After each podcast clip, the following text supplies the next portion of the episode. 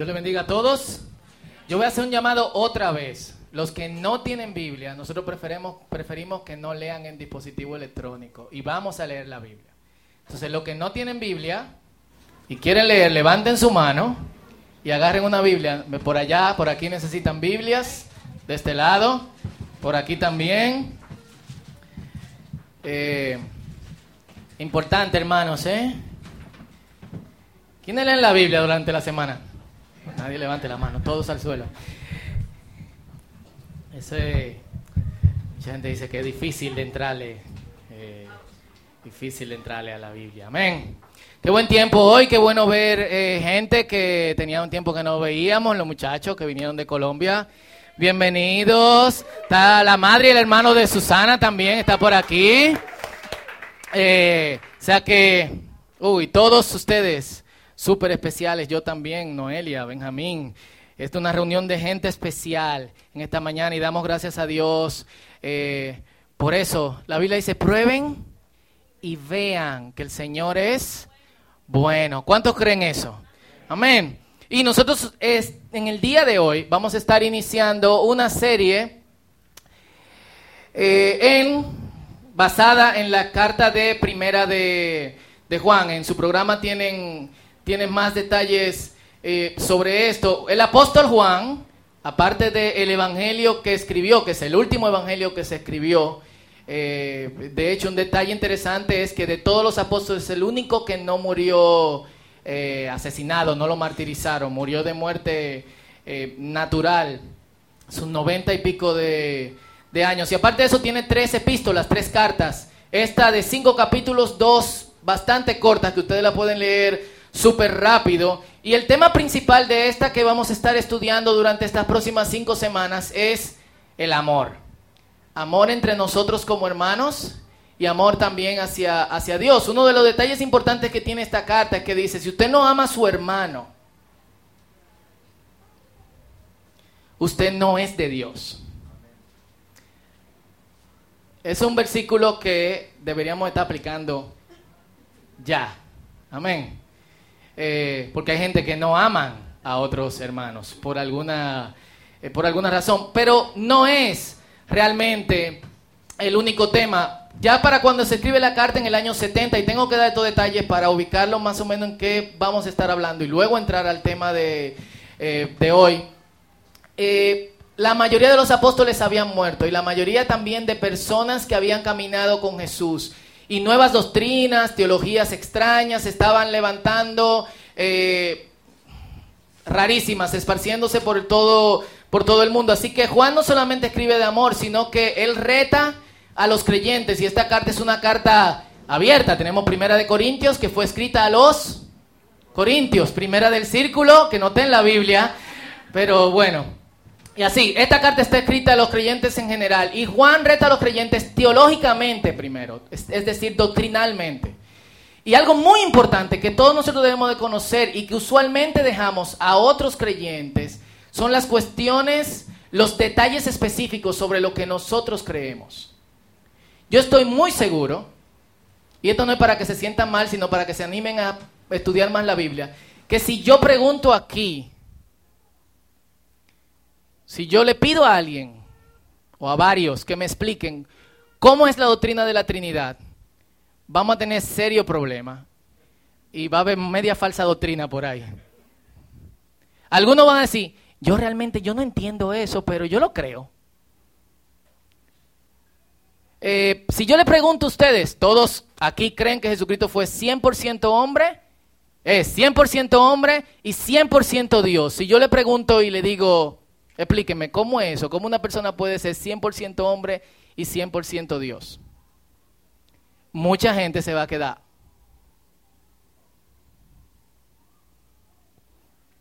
Entonces, una de las fallas que nosotros tenemos como creyentes, que nosotros dejamos las cosas profundas, que no deberían ser las cosas profundas porque son las cosas del día al día como creyente, nosotros dejamos las cosas profundas. Alguien me está llamando, parece que quiere escuchar el mensaje.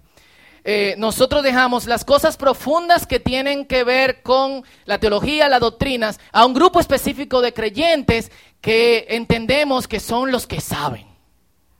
Y nosotros dejamos que ellos no expliquen y no expliquen lo que les dé la gana. Entonces, Juan reta a los creyentes teológicamente y le dicen, estas son cosas que ustedes tienen que saber. Reta a los creyentes moralmente, no podemos seguir pecando. Y reta a los creyentes socialmente, ámense unos a otros y amen también a Dios. Estos son tres temas específicos eh, de, la carta. Y hoy vamos a, empezar a enfocarnos en el capítulo en el capítulo 1. Y vamos a leer en Primera de Juan capítulo 1. Y le voy a pedir a alguien que venga y lo lea por mí. ¿Quién se atreve? Me están hablando de verdad en el celular. En serio. ¿Quién viene y lo lee? Primera de Juan 1. Eric. ¿Lo tienen todos? Para los que no buscan rápido, en las Biblias verdes y naranja 988. Ahí está. Dice, les anunciamos al que existe desde el principio a quien hemos visto y oído. Los, lo vimos con nuestros propios ojos. ¿Se fue? No. Los vimos con nuestros propios ojos y los tocamos con nuestras propias manos. Es la palabra de vida. Hasta el, todo el capítulo. Todo el capítulo, ok. El quien es la, la vida misma nos fue revelado y nosotros lo vimos, y ahora testificamos y anunciamos a ustedes que Él es la vida eterna. Estaba con el, con el Padre y luego nos fue revelado les anunciamos lo que nosotros mismos hemos eh, visto y oído, para que ustedes tengan comunión con nosotros. Y nuestra comunión es con el Padre y con su Hijo Jesucristo. Escribimos estas cosas para que ustedes puedan participar plenamente de nuestra alegría. Vivamos en la luz. Este es el mensaje que oímos de Jesús y que ahora les declaramos a ustedes. Dios es luz y en Él no hay nada de oscuridad. Por lo tanto, mentimos si afirmamos que tenemos comunión con Dios, pero seguimos viviendo en oscuridad espiritual. No, no estamos eh, practicando la verdad. Si vivimos en la luz, así como Dios eh, está en la luz, entonces tenemos comunión uno con otros y la sangre de Jesús, su Hijo, nos limpia de todo pecado.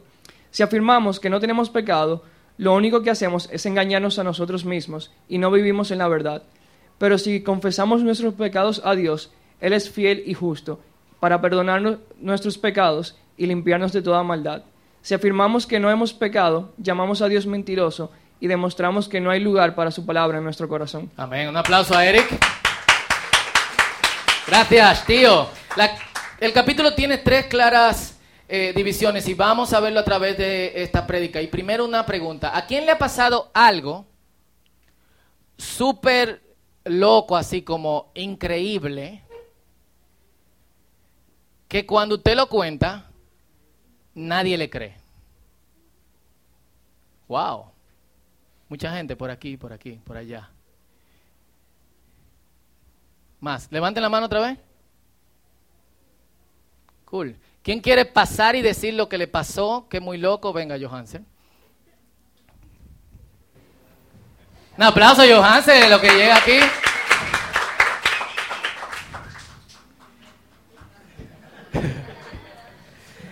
Dele ahí, hermano. Eh, bueno, realmente fue un sueño bastante loco. Eh, ¿Fue un sueño o fue de verdad? No, fue un sueño lo primero. Pero lo malo que me pasó fue que después que le conté el sueño a esa persona, resulta que todo fue como una predicción de lo que iba a pasar. O sea, yo me soñé que estaba en un grupo, en una zona específica, llegaron esas dos personas y se fueron. Y yo no conocía a la otra persona. Cuando yo le conté a ese muchacho lo que pasó, resultó ¿Y la persona? Eh, Pablito. ¿Y la otra persona? Su esposa. O sea, yo me soñé con ella sin conocerla. Entonces, cuando me soñé con ellos, llegando al sitio donde estábamos, ellos se despidieron. Y yo le decía, yo le decía que porque se iban. Teníamos prisa, eh, me dijeron el sueño. Cuando yo se lo conté a Pablito, coincidimos, coincidimos con la zona que yo le conté. Y coincidía que yo no la conocí y terminaron casándose. Y se fueron del círculo, tenían prisa. Y se fueron del círculo. ¿Alguien más? Eso es muy, muy loco. No fue un déjà vu, fue de verdad. ¿Alguien más quiere contar su experiencia súper loca que... Venga, Maciel.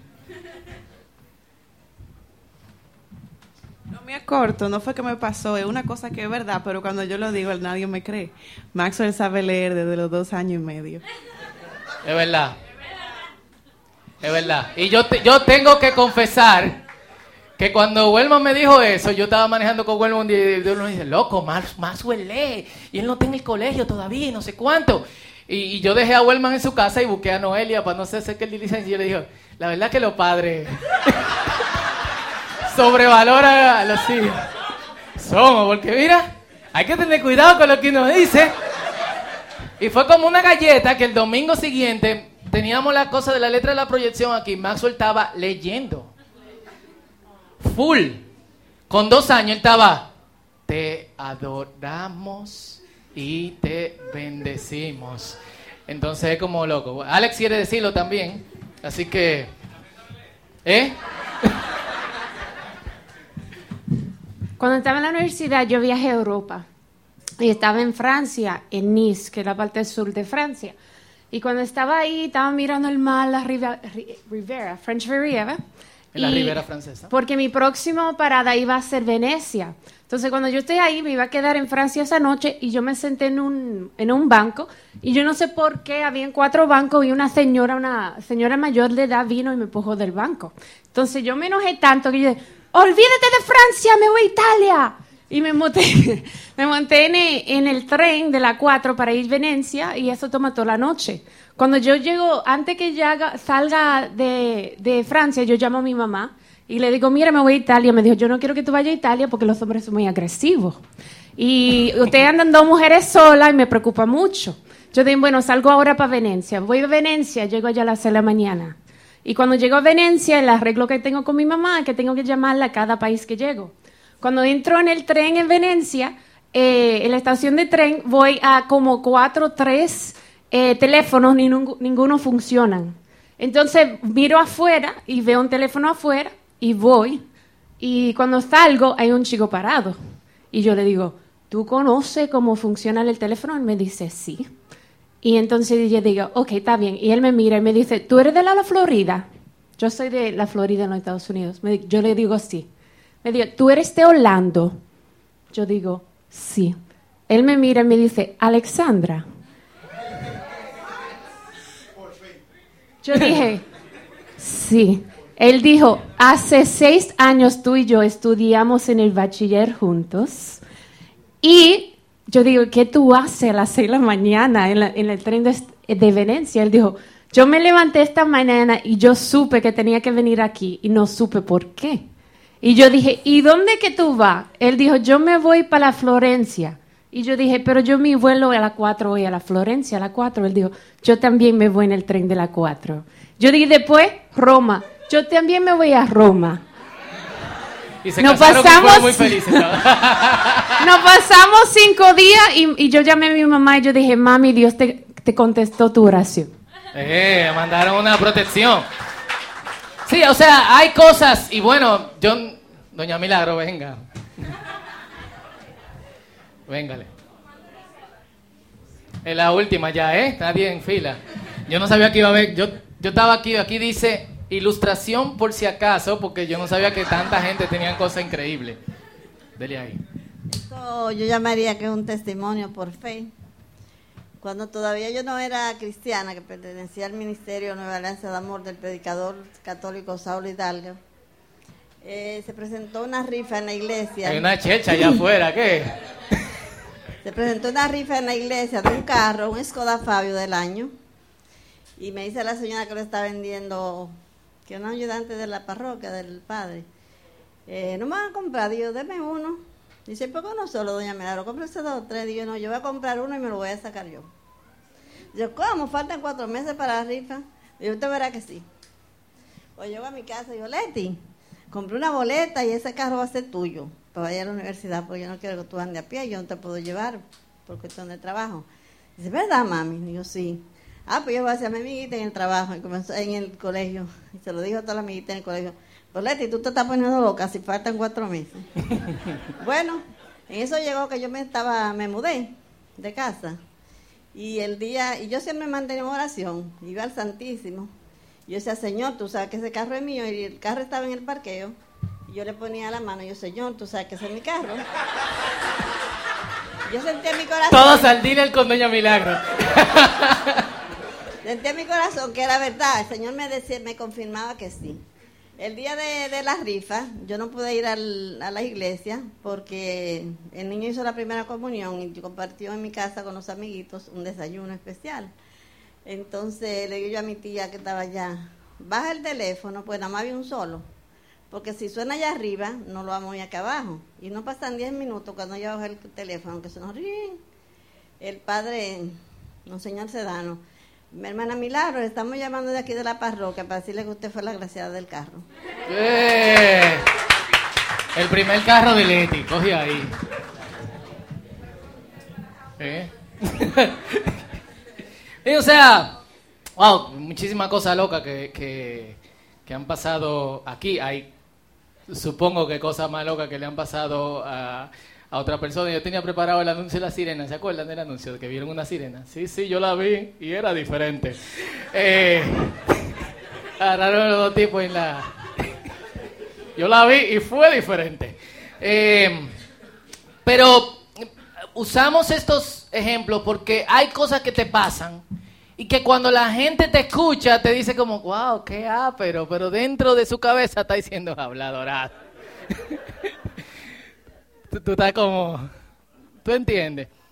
Eh, y, pasa, y, pasaba que después de la muerte de todos estos apóstoles y toda esta gente eh, comunicando en el mundo completo, no era como, eh, como ahora que casi prácticamente todo está documentado. Cuando pasa algo, nosotros lo sabemos mucho antes que las noticias.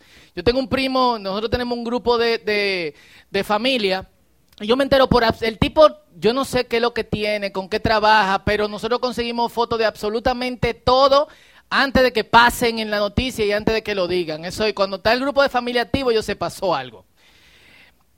Eh, en ese tiempo no se podía eh, eh, documentar todo, no había fotos, así que tú tenías que confiar en el testimonio de la gente y usualmente tenían que ser varios testigos. Cuando todos estos testigos mueren y un montón de gente, charlatanes, están diciendo disparates por todo el mundo, es necesario que gente como Juan escriba y diga realmente de qué se trata, de qué se trata todo, todo esto. Donde lo leímos, los primeros versículos, dice, lo vimos con nuestros propios ojos. El griego es sumamente eh, en- enfático, dice, lo que le hemos dicho desde el principio, lo escuchamos.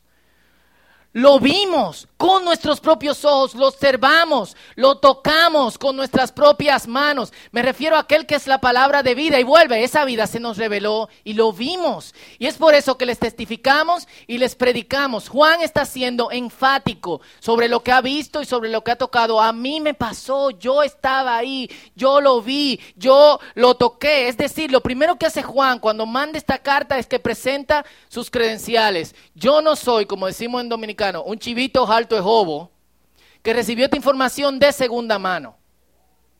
Yo recibí esta información de primera mano.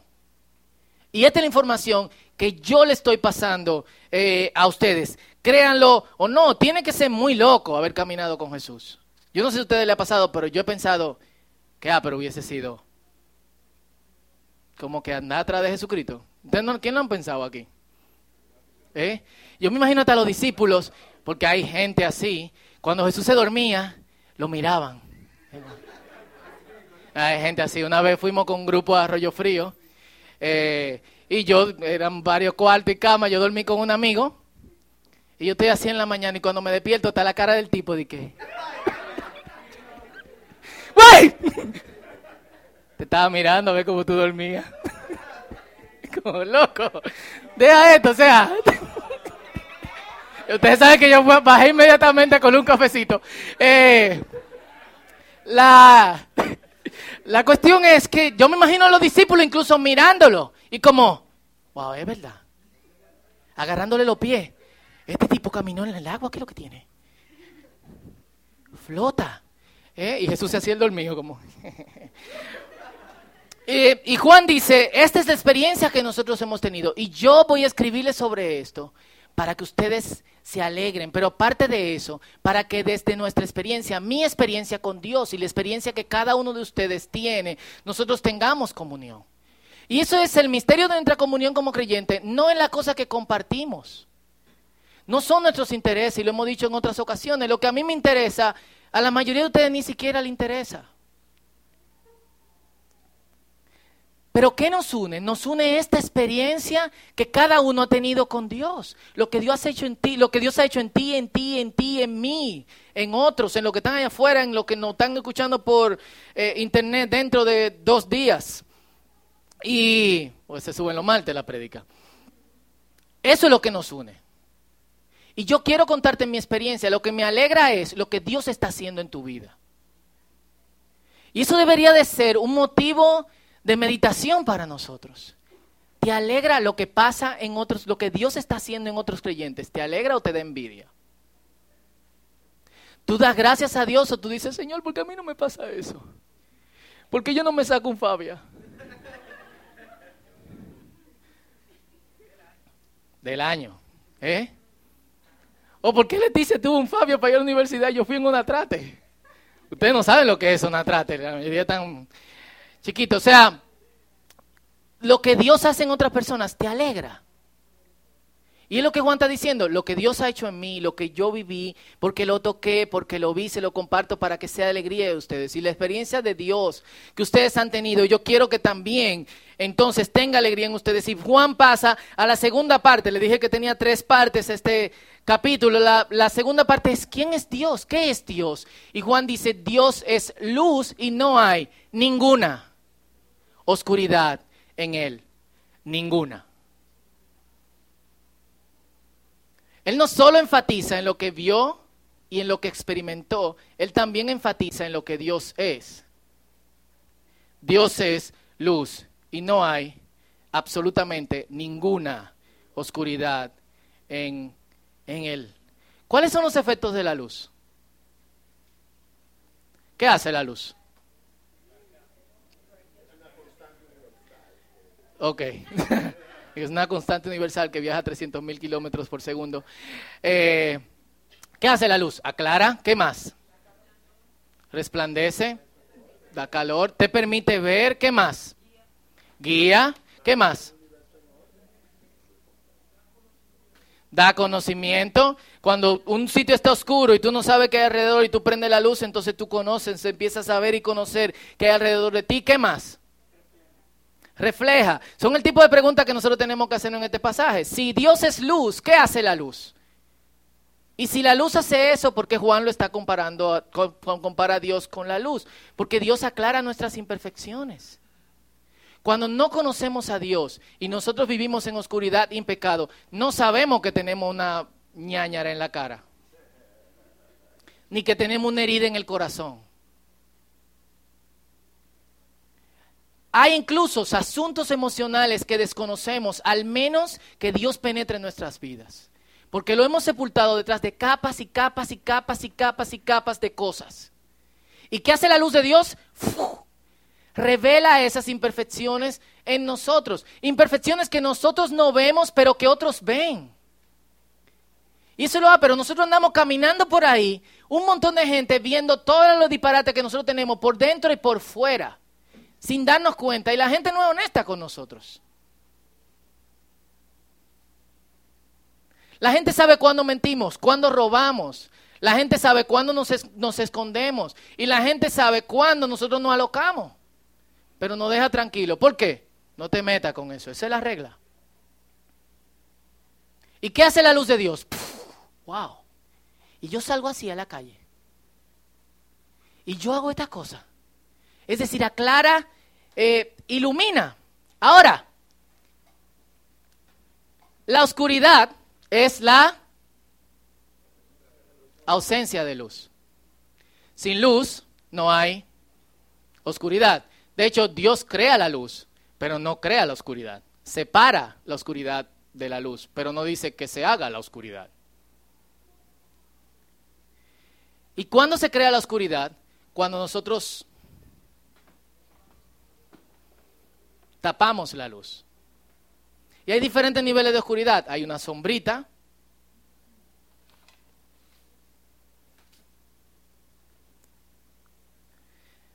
La sombra puede pasar a penumbra, que es como una visión opaca de las cosas, como cuando hay un... ¿Quién ha estado en un eclipse o salido al mediodía en un eclipse?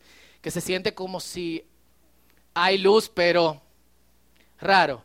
Y la penumbra puede pasar a una oscuridad mucho más profunda, una oscuridad más densa. Esa oscuridad puede ser provocada por nosotros en relación a nuestra relación con Dios. ¿Están conmigo? Qué importante que entendamos esto. Perfecto. Si no entienden, levante la mano. Puede ser provocada por nosotros, puede ser provocada por nuestro ambiente, o puede ser el lugar donde siempre estuvimos y nadie nos dijo que había luz. Y Juan dice, es pura lógica. Si en Dios nunca hay ninguna oscuridad, ninguna, y nosotros seguimos buscando una sombrita, un lugar donde la cosa no esté tan clara, o un sitio mucho más oscuro para hacer ciertas cosas que sabemos que no están bien y por eso buscamos la sombrita, la penumbra, la oscuridad. Entonces Dios no está realmente trabajando en nosotros. Y eso debe ser un punto de, de, análisis. Si Dios es luz y todavía hay cosas de mí que yo no puedo hacerlas abiertamente porque yo sé que no están bien. Y otra vez ustedes me han escuchado lo que vienen constantemente al círculo. Es sorprendente cuando uno tiene hijos, los padres se pueden identificar con, con, con uno, que los hijos empiezan a hacer cosas que no están bien y se esconden cuando la hacen. ¿Quién le dijo eso? ¿Quién se lo enseñó? Nosotros sabemos la cosa que está mal. Y la oscuridad tiene esta característica, que es que tú empiezas a creerlo y se vuelve una mentira. Y la mentira tiene otra característica muy fuerte, que yo le he visto constantemente. Cuando sostienes una mentira por mucho tiempo, esa mentira se transforma en una memoria. Y tú sabes, hay una parte de ti que sabe que eso es mentira. Pero hay otra parte de ti que como que siempre tú lo dijiste y es como si tú, si tú lo pasaste. Y esa memoria termina transformándose en una vivencia. Y tú actúas como si tú realmente estuviste ahí, como si tú lo viviste. Y finalmente tú terminas creyéndola. Y vive como si pasó. Y lo que tú contabas al principio como una mentira, o lo que tú te creías al principio como una mentira, ¿están conmigo? Empieza a ser algo como que tú viviste. Y termina viviendo en mentira. No pasa la mayoría. Y la mayoría de nosotros tiene cosas como esta. ¿Cuál es la solución? Si Dios es luz y hay cosas que yo estoy haciendo en la oscuridad, la solución es sacarlas a la luz. Porque si no se sacan a la luz, no hay solución. Al principio incómodo, es, es es doloroso. Cuando uno está en profunda oscuridad, ¿qué uno hace? Si hay una luz o si abren la ventana, es como... Usted no ha ido a la casa de alguien que se acaba de levantar en la mañana y abre la puerta y como, dime, ¿cómo tú estás? Y por eso Dios con nosotros se revela paulatinamente. Dios no se revela en todo su resplandor, ni todavía se ha revelado en todo su resplandor a nosotros. Eh, yo creo que el resplandor de, Dios es tan grande que si nosotros lo vemos en su full capacidad, hasta ahí llegamos. Así que Dios se va revelando paulatinamente a nosotros hasta que se vayan acostumbrando nuestros ojos.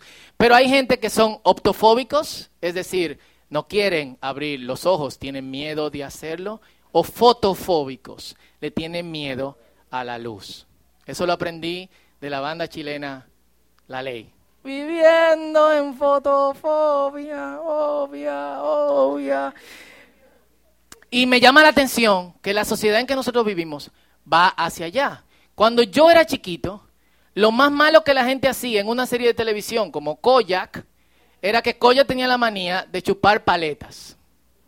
Esa era su maldad. Y cada vez que Koyak aparecía, el tipo, si se quita ese Teli Zabalas, cariñosamente Koyak, uno de los primeros detectives estrella de televisión, su maldad era su paleta.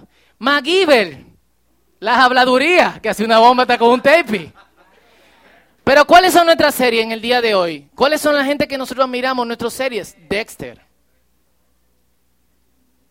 Noel y yo mirábamos Dexter y llegó un punto donde nosotros nos sentíamos mal porque tú no querías que agarraran al tipo. Lo agarren, lo agarren, que no lo agarren, que no lo agarren.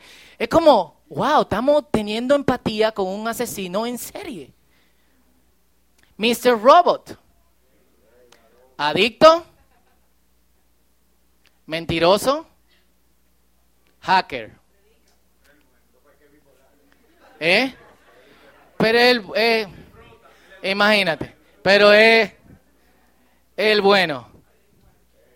Homeland, espía, quítenla a ella, pero el tipo, ¿quiénes lograron empatía con este tipo de lo que vieron Homeland? Todito, con Brody, pero Brody que era espía, bueno, yo sé que hay gente que no tiene empatía con Estados Unidos, aunque no han devuelto su visa, pero vamos a ser honestos, por favor. En protestando en internet, pero devuelvan la visa. Eh, Homeland. Pablo Escobar, o sea, cuando se dio esta serie en Teleantilla que tiene como 120 capítulos, los colombianos tienen que enseñarle a los de, a los americanos que hacen 10 y te dan dos años esperándote. 120 capítulos. La gente tuiteaba frases de Pablo Escobar.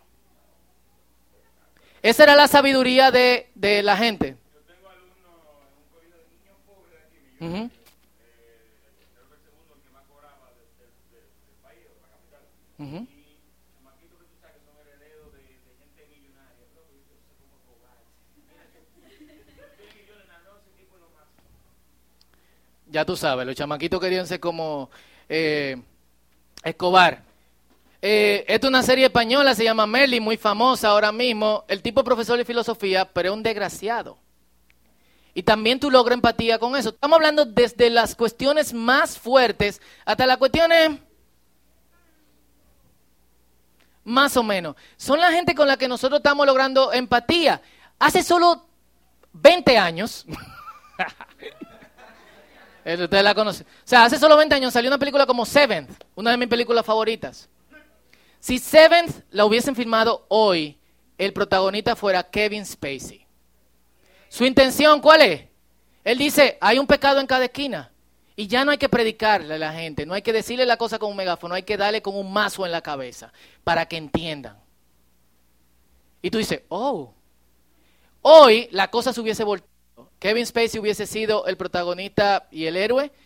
Brad Pitt, Morgan Freeman hubiesen sido los villanos, los malvados. A eso es que nosotros vamos. Porque el arte y lo que nos- se nos proyecta como cultura es un reflejo de donde va nuestra eh, sociedad de alguna otra forma. El pastor Erwin McManus cuenta que una vez estaba reunido con un artista muy eh, talentoso, un pintor, y él decía, ¿por qué tú pintas cosas tan oscuras, tan eh, extrañas? Y él decía, porque yo creo que el arte no puede ser lindo y bonito, florecita, o mujeres cantando y, corriendo por, las praderas.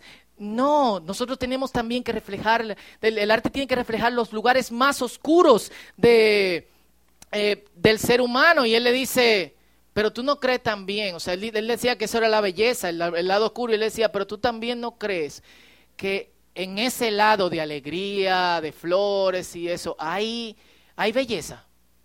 El artista se quedó como, oh, yo nunca había pensado en eso. Tristemente se sumergió tanto en la oscuridad y en hacer arte, en expresar tanto ese arte que se suicidó.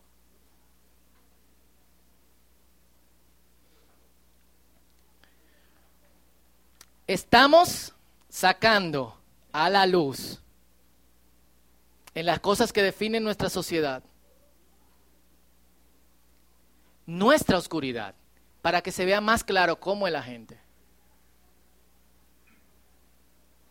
sus adicciones, sus locuras, sus depresiones. Todo lo que usted puede pensar que es oscuro, eso se está proyectando en el arte. Y eso lo estamos proyectando en el día a día. Y no solamente en televisión, sino en los cómics, en el cine, perdón, y en los libros, en la música. Y es triste que nosotros somos los que estamos consumiendo también eso.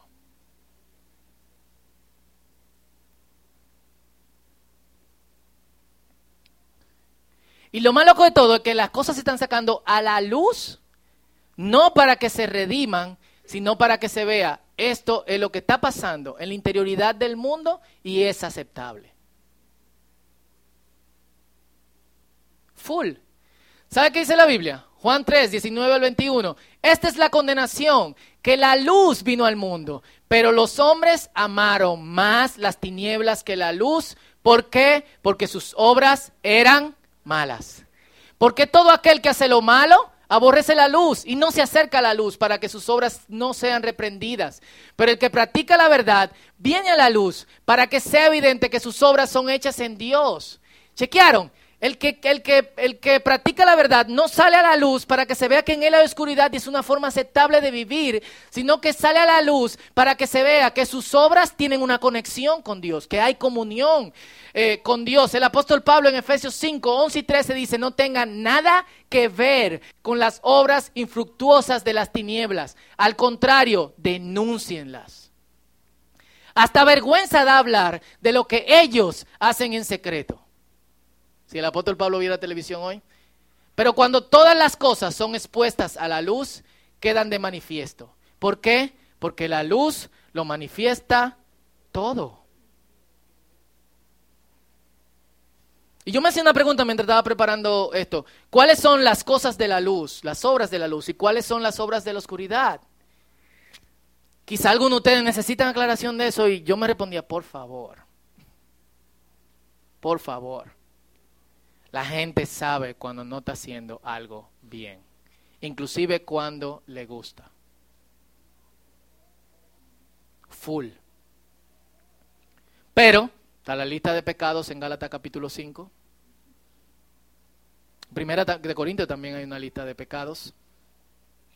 Segundo, tenemos una conciencia moral. Full. Y esa conciencia moral nos dice que hay cosas que no están bien y por eso no la publicamos.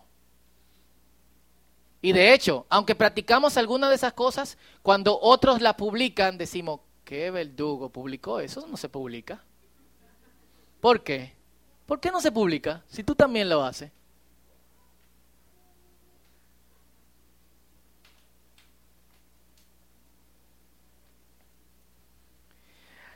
Y yo creo que tenemos que hacer una evaluación de nuestros actos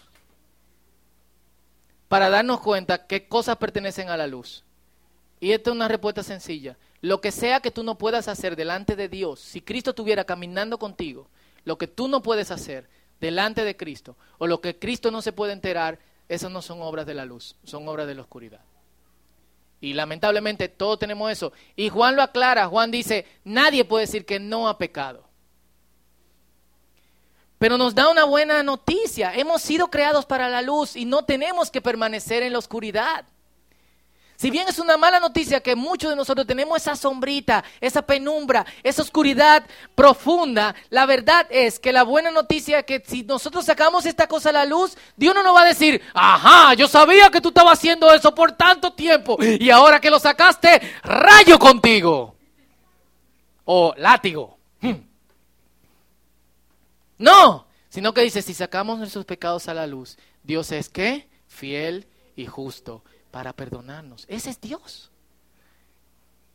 ¿Por qué? Porque Dios quiere que vengamos a la luz. ¿Por qué seguir viviendo en la oscuridad y deteriorarnos física y emocionalmente? Cuando guardamos nuestras sombras por mucho tiempo, nos vamos deteriorando full.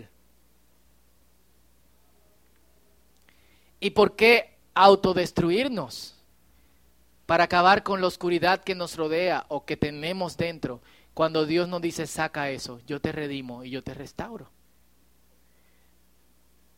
Facebook tiene 12 días tratando de sacar un video de una niña de 12 años que salió con una cuerda al frente de su casa, dijo que la estaban abusando sexualmente, se amarró de algo y se ahorcó mientras tú oyes en el fondo a alguien de su familia llamándola. 12 días. Y la gente lo ha compartido tanto en Facebook y en otras redes sociales que no lo puede borrar. Se suicidó en un video en vivo porque no podía con la oscuridad que le rodeaba. Es el punto en que nosotros vamos y ese es el principio de dolores.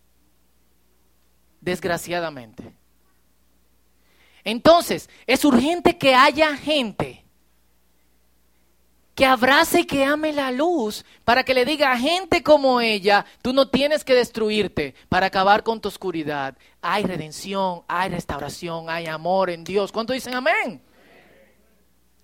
Full. Y yo creo que Dios nos da esa capacidad. Y por eso, si vemos a alguien con el semblante abajo, o si vemos a alguien llorando, o si vemos a alguien triste, y lo, a veces lo vemos en la guagua, en el supermercado, en el carro público, caminando por la calle, señores, no nos quedemos callados, acerquémonos en oración a esa persona y digamos, ¿qué pasa? No, no, no, no Yo sé que te pasa algo. Full.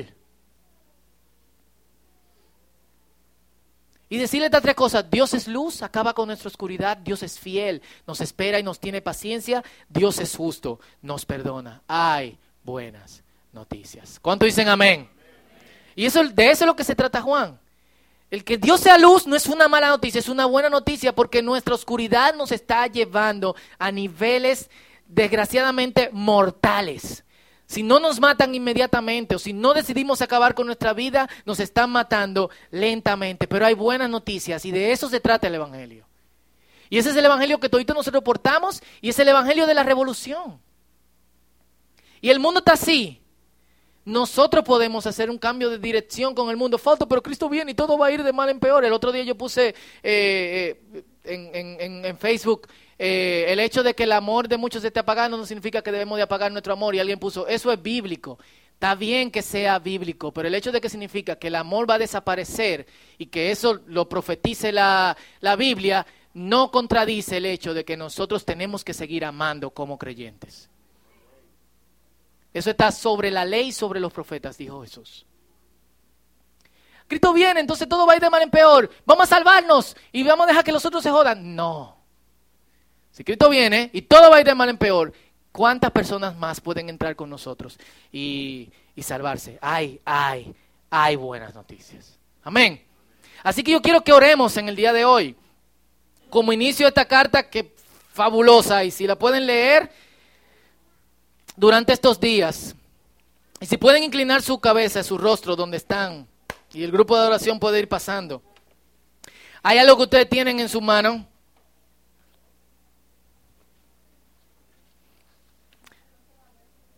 No se preocupen. Al final del culto, tú vas a tomar una moneda y lo vas a rayar. Al final del culto. Fuerte, ¿eh? Al final del culto. Pero yo creo que un, buen, una buena razón para orar en el día de hoy es, ¿qué hay de sombra en ti? ¿Qué hay de oscuridad? ¿Qué hay que no puedes decir, que nadie sabe? ¿Cuál es el espacio oscuro al que vas cuando, cuando quieres hacer ciertas cosas? Y vamos a presentar eso al Señor.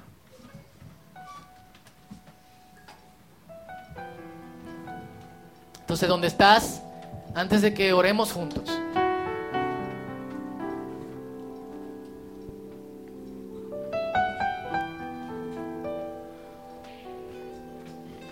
Analízate. Y si no está muy claro, una cosa que me sucedió a mí y que me, me ayudó bastante en esto de descubrir mi oscuridad fue practicar el silencio en mi tiempo de oración. Mientras yo practicaba estos 30 segundos, este minuto, estos dos minutos de silencio, full, Dios empezó a revelar cosas en mí que yo no veía. Y me sentía agradecido y aliviado. Así de bueno es Dios. Así de bueno es Dios.